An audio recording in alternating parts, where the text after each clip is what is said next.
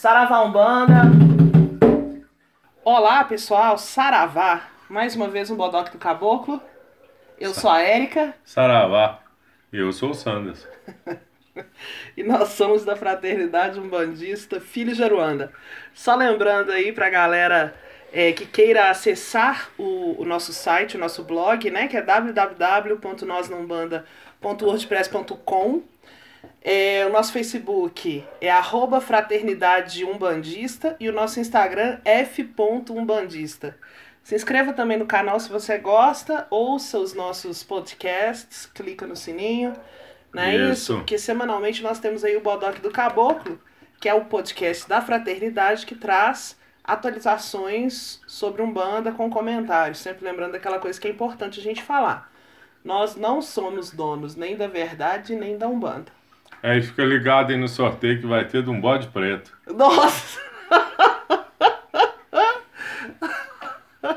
Ai, vou ficar devendo esse sorteio, hein? Então nós falamos sempre aqui no podcast sobre o ponto de vista da fraternidade sobre as coisas é, a Umbanda ela é múltipla, então é o ponto de vista da fraternidade umbandista Filhos de Aruanda. Lembrando que se for divergente do que é ensinado no seu terreiro, siga a orientação do seu terreiro e use as nossas falas para compreender que existem entendimentos diferentes que também funcionam, que também são legítimos. A Umbanda é respeito. Não é isso? Verdade.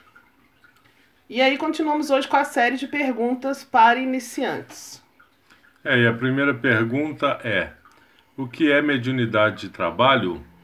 É interessante a gente falar disso, né? Porque é um, um termo, uma expressão que a gente usa tanto na Umbanda que a gente acha que todo mundo entende o que, que é. Quando na verdade não é bem assim. Então, primeiro, para falar sobre mediunidade de trabalho, antes, vamos falar sobre o que é ser médium. E para isso a gente recorre ali ao Kardec, né? figurinha tarimbada. Por que a ele? Porque ele foi um pesquisador religioso influente para a prática ocidental e a sua codificação, a codificação do espiritismo, que foi ele que fez, ele que foi o orientador encarnado, é também é muito importante para a Umbanda, é um dos pilares sobre os quais se assenta a Umbanda, mas é sempre legal a gente lembrar que ele não foi o único a estudar esses fenômenos que nós nos acostumamos a chamar de mediúnicos. Nós podemos citar nomes como Franz Mesmer, que era até admirado pelo próprio Kardec, né? Charles Robert Richer e até os estudos de parapsicologia em universidades. Seria interessante a gente conhecer a figura do, pelo menos nomear a figura do Joseph Banks Ryan, que é, iniciou os estudos que culminaram num departamento da Universidade de Duke, nos Estados Unidos, né? Então, por conveniência, ou seja, pela questão do Kardec é, ter essa influência dentro da Umbanda, a gente vai usar os pressupostos deles, dele. Então aí a gente vai para a segunda pergunta, que é a seguinte: todos são médiums? E aí que interessante, né? Nem todo mundo é médium. Sabe quem que não era médium? Sabe quem? Quem? Kardec. Só ele. e do mesmo jeito que ele não era médium, também tem várias pessoas que não são. E a maior parte das pessoas que possuem um grau de mediunidade, é, nem todas elas têm a mediunidade forte o suficiente para que ela seja usada como ponte. Então, como é que eu sei se eu sou médium? Já foi ao cemitério e sentiu ali um arrepio inexplicável? Já sentiu suas energias sugadas ou restabelecidas perto de alguém? Já sentiu ali uma, aquela onda bem fazeja depois de uma oração? Tudo isso é sinal de que você possui algum grau de mediunidade. E se a gente está falando do Kardec de mediunidade, é óbvio que a gente não pode deixar de falar do livro dos médios, né? Que é aí da, do Pentateuco do Kardec, do Kardec das obras básicas, né? Lá é muito claro quando fala que é uma habilidade variável de intensidades diferentes por pessoa e que se a pessoa não possui mediunidade ou determinada faculdade mediúnica, não é possível fazê-la desenvolver. Não importa quantos trabalhos você vai arriar. Se você não tem mediunidade de incorporação, você não vai começar a incorporar. Então, se alguém te oferece isso, seja na pseudo-umbanda, porque um bandista sério sabe que não pode. Seja no pseudo-espiritismo, porque espírita sério sabe que isso não existe. Seja onde for, você não vai acreditar. Porque isso não é possível.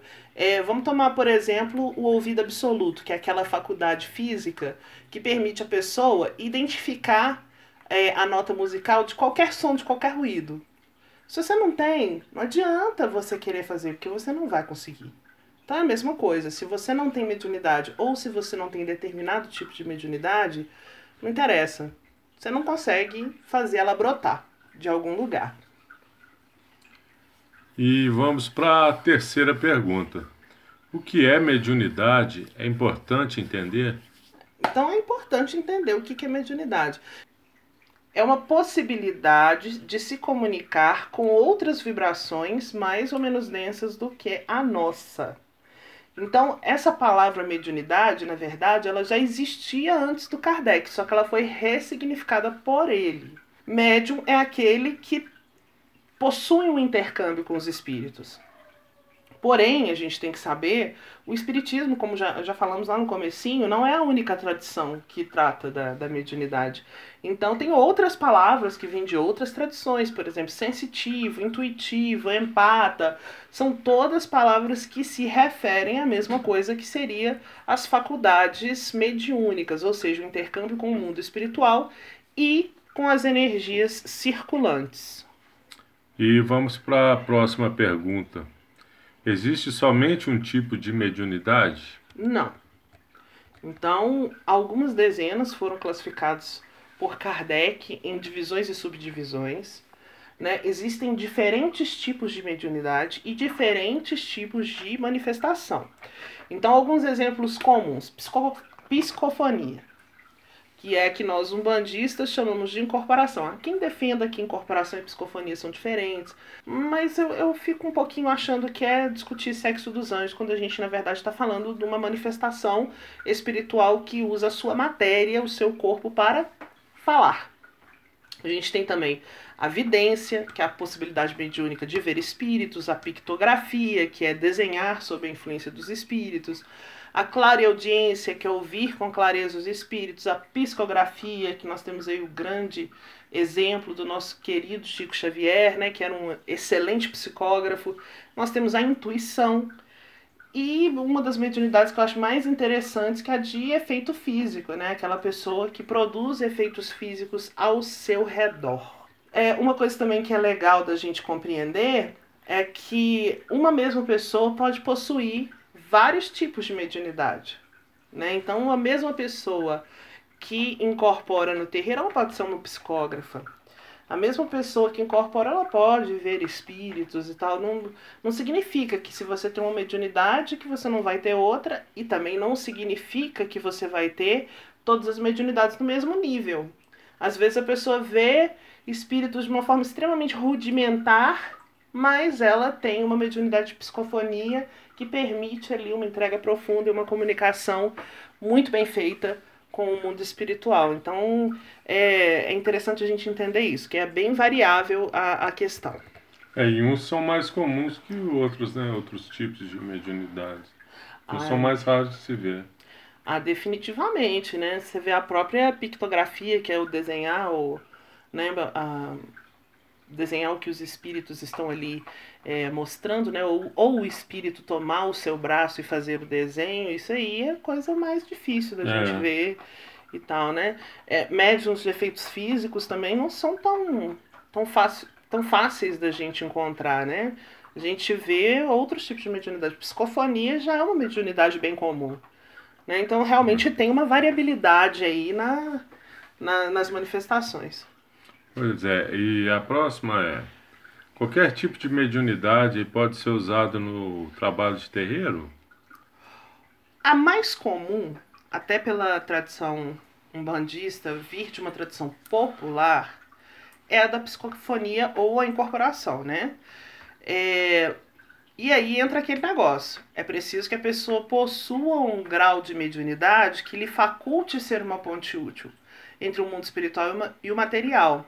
Essa é que é a mediunidade do trabalho, que é a pergunta principal de hoje, que a gente falou isso tudo para chegar nela. Então, o que é a mediunidade de trabalho? É você ter uma faculdade mediúnica numa, numa, num grau tal que ele permita ser uma ponte útil entre o mundo espiritual e o nosso. Porque imagina só, se você a sua mediunidade ela é tão sutil, ela é de um grau tão suave que você sente só um arrepio. Ah, eu sinto arrepios quando eu entro num lugar que tá pesado, tá carregado. E aí você vai usar isso no terreiro como? Você vai usar isso no centro espírita como? Você vai usar isso né, em qualquer outra outro agrupamento espiritualista como? Não tem como usar. Então, é o grau da mediunidade, a intensidade com que ela se manifesta em você, é que vai permitir que ela seja uma mediunidade de trabalho. Porque a gente também pode ir para o outro extremo. Imagina que você tem uma, um grau de mediunidade assim, mas tão grande, tão grande, que ela seja descontrolada. Ela não, você não consiga disciplinar essa mediunidade. E, e aí entra lá naquele negócio de te levar perto da loucura, né? Porque aí você começa a ter algumas desconexões com a realidade e tal. Imagina que seja desse jeito a sua mediunidade. Também, como é que ela vai ser disciplinada para ser usada no terreiro? Também não tem condições. Então, a mediunidade de trabalho é aquela que te faculte um grau útil de comunicação, seja ela é, psicofônica, seja ela qual for, e que ela possa ser disciplinada para ser usada de maneira efetiva. Então, se por algum motivo ela não pode ser disciplinada ou ela não tem um grau que facilite essa comunicação, então ela não é uma mediunidade de trabalho. E aí então, você não pode ser um bandista? Lógico que pode. Você pode ser cambone. E ser cambone dentro do, do terreiro não é nem menos nem mais do que ser médium. Porque o cambone, na verdade, ele é uma figura tão importante quanto o médium de atendimento, e eu diria até mais. É de confiança. Porque né? eu posso, por exemplo, abrir um terreiro de Umbanda e falar assim: aqui nós vamos estudar Umbanda. Nós, por motivos X, não vamos começar com a prática de Umbanda, vamos começar com o estudo de Umbanda. Um cambone pode conduzir o estudo de Umbanda, se ele tiver conhecimento e tudo. Tem como você fazer isso. Mas não tem como você abrir um terreiro com a segurança necessária só com médium. Porque o médium, à medida que ele deu passividade, que ele manifestou o espírito, ele precisa do cambone ali ao seu lado, entre aspas, né? Que o cambone não precisa ficar sentado ali, mas ele precisa do cambone para organizar a fila, para organizar quem vai entrar, quem vai sair, para organizar se a pessoa entendeu, para anotar para elas instruções. Se o terreiro é grande, tem cantina, é o Cambone que vai para cantina.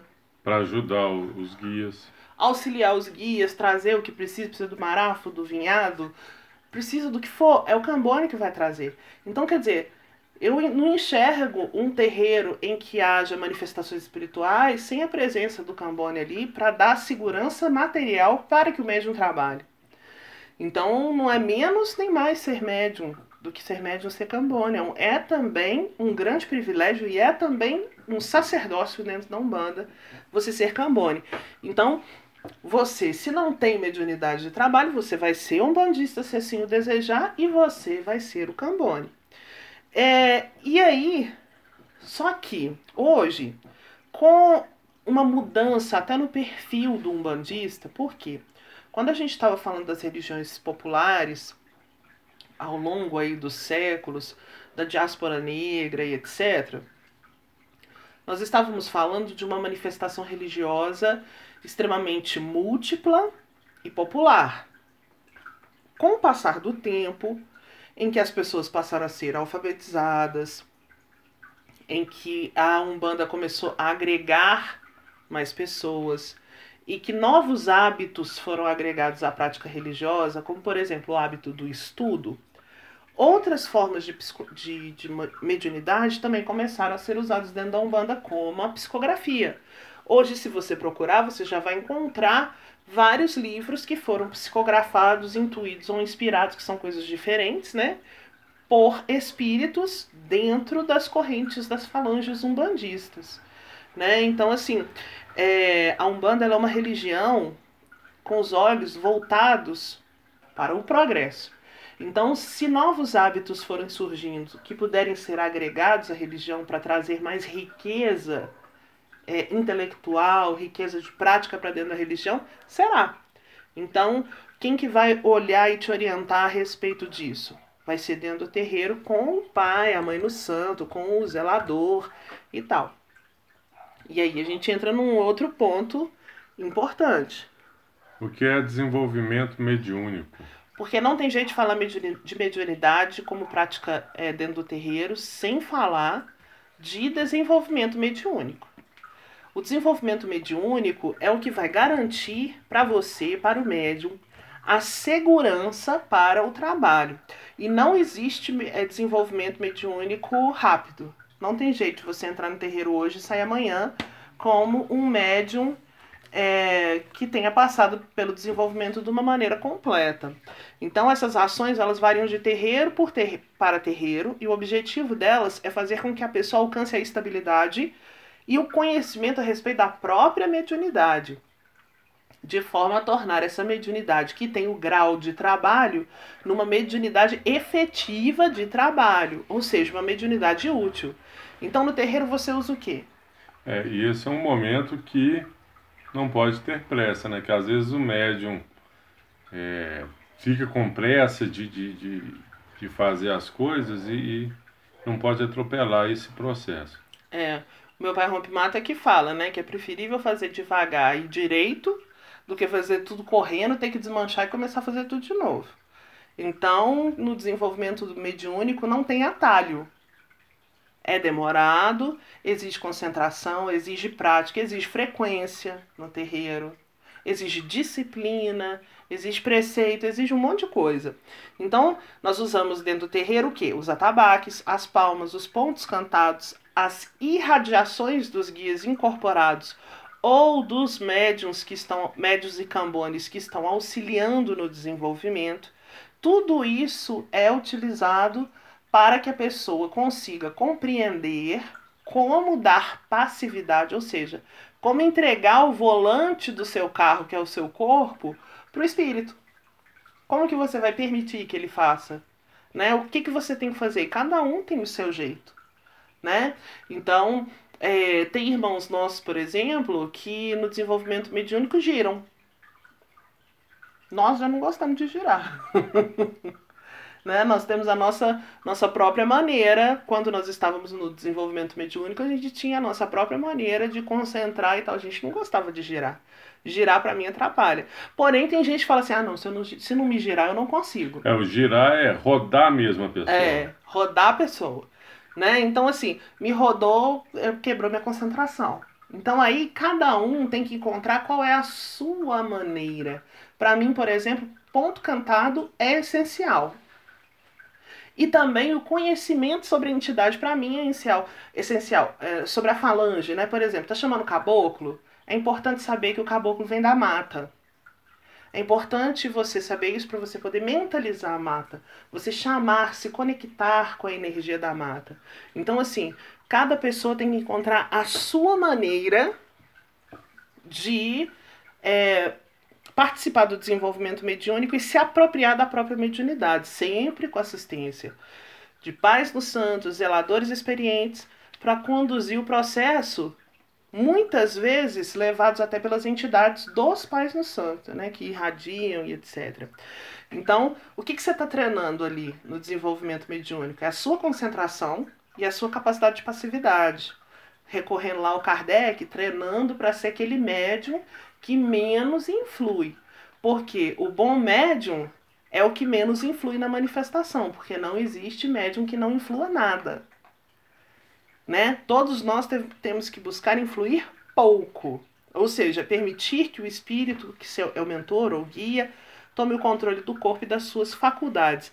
Lembrando que qualquer parte do exercício do, mediuna, do mediunato tem que ser feito com bom senso e com razão. Não é isso?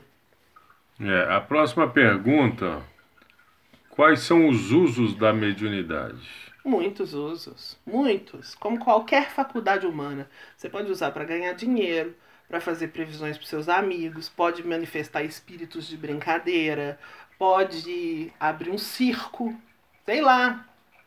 Pode fazer muitas coisas. Pode, mas não deve. Então você tem a mediunidade, a escolha é sua do que, que você vai fazer com ela. É uma escolha ampla. Porém, a gente nunca pode esquecer que ela é uma oportunidade de exercício da caridade. E que o mediunato, se você o levar com, com o olhar correto, você vai entender que ele é uma missão. Ele é uma missão de auxílio e de amparo a você mesmo, em primeiro lugar, porque quando você, no exercício mediúnico, se entrega para ajudar o próximo, o primeiro a ser ajudado é você. Então, auxílio e amparo a você mesmo e ao próximo. Então, é o uso da mediunidade para o bem é como se você estivesse trilhando passos para a evolução, para a sua própria evolução e a evolução dos demais. Porque você está propiciando que seres do astral muito mais desenvolvidos do que nós, possibilidade de trazer o seu conhecimento da maneira que qualquer pessoa possa compreender. Olha que coisa maravilhosa. Eu acho isso fascinante e acho um privilégio né? Então, e a mediunidade também, como nos aconselha o Evangelho segundo o Espiritismo, ela deve ser usada gratuitamente, para o bem e gratuitamente. De graça receber e de graça dai. Porque ela é uma faculdade fugidia. O que, que quer dizer isso? Se você não estiver afinizado com os espíritos corretos, né?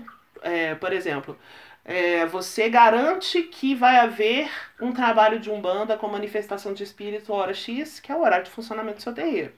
Como você está é, afinizado com os espíritos que são os mentores desse trabalho, é, tudo está acontecendo dentro da lei, pode ter certeza que vai acontecer o trabalho mediúnico ali. Mas se você não está, você não sabe. Então ela é uma faculdade fugidia. E se você fizer dela um mau uso, você vai se afinizar com forças deletérias que são involutivas e vai passar a receber comunicações inapropriadas muitas vezes disfarçadamente, porque as forças involutivas, elas são tão inteligentes quanto as evolutivas.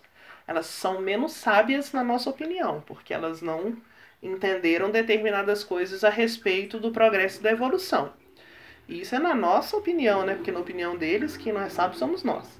Então, é, você recebe essas comunicações inapropriadas muitas vezes sem perceber, e aí tá o perigo de você fazer um querer fazer desenvolvimento mediúnico sozinho, ou mal auxiliado, ou em casa, né? Aí você vai achar que tá, tá manifestando um guia e tá manifestando um baita de um quiumba que tá se passando por guia. Pode acontecer, até com os mais experientes. Coisa que infelizmente a gente já teve a infeliz oportunidade de presenciar e não foi nada bonito. Não é isso, Sandinho? É, ué. Então a gente chega no final. Você quer falar alguma coisa? Não. então, nem do sorteio do bode preto? Ah, você já não quer, olha. Então a gente chega aí ao final. Semana que vem a gente retorna com mais perguntas. É, essa pergunta a gente recebeu de uma pessoa que acompanha o nosso trabalho e trouxemos para o podcast para a gente poder é, divulgar mesmo, né? Porque igual eu falei com a pessoa, você tem essa dúvida, outras pessoas também terão. Então foi uma oportunidade aí para gente trazer esse, fazer uma pesquisa, trazer esse esclarecimento e etc. Então, semana, na próxima semana, semana que vem, a gente traz novamente outras perguntas. Se você quiser deixar a sua, pode mandar para o nosso e-mail, pode escrever nos comentários. Mas não deixa de curtir, não deixa de se inscrever no canal, não deixe de assinar o sininho, ativar o sininho e até semana que vem. Saravá! Semana que vem, Saravá. dia.